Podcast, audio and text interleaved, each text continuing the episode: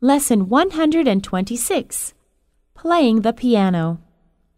How long have you been playing the piano, Nancy? For about 10 years. Wow, that's a long time. Can you teach me how to play? No problem.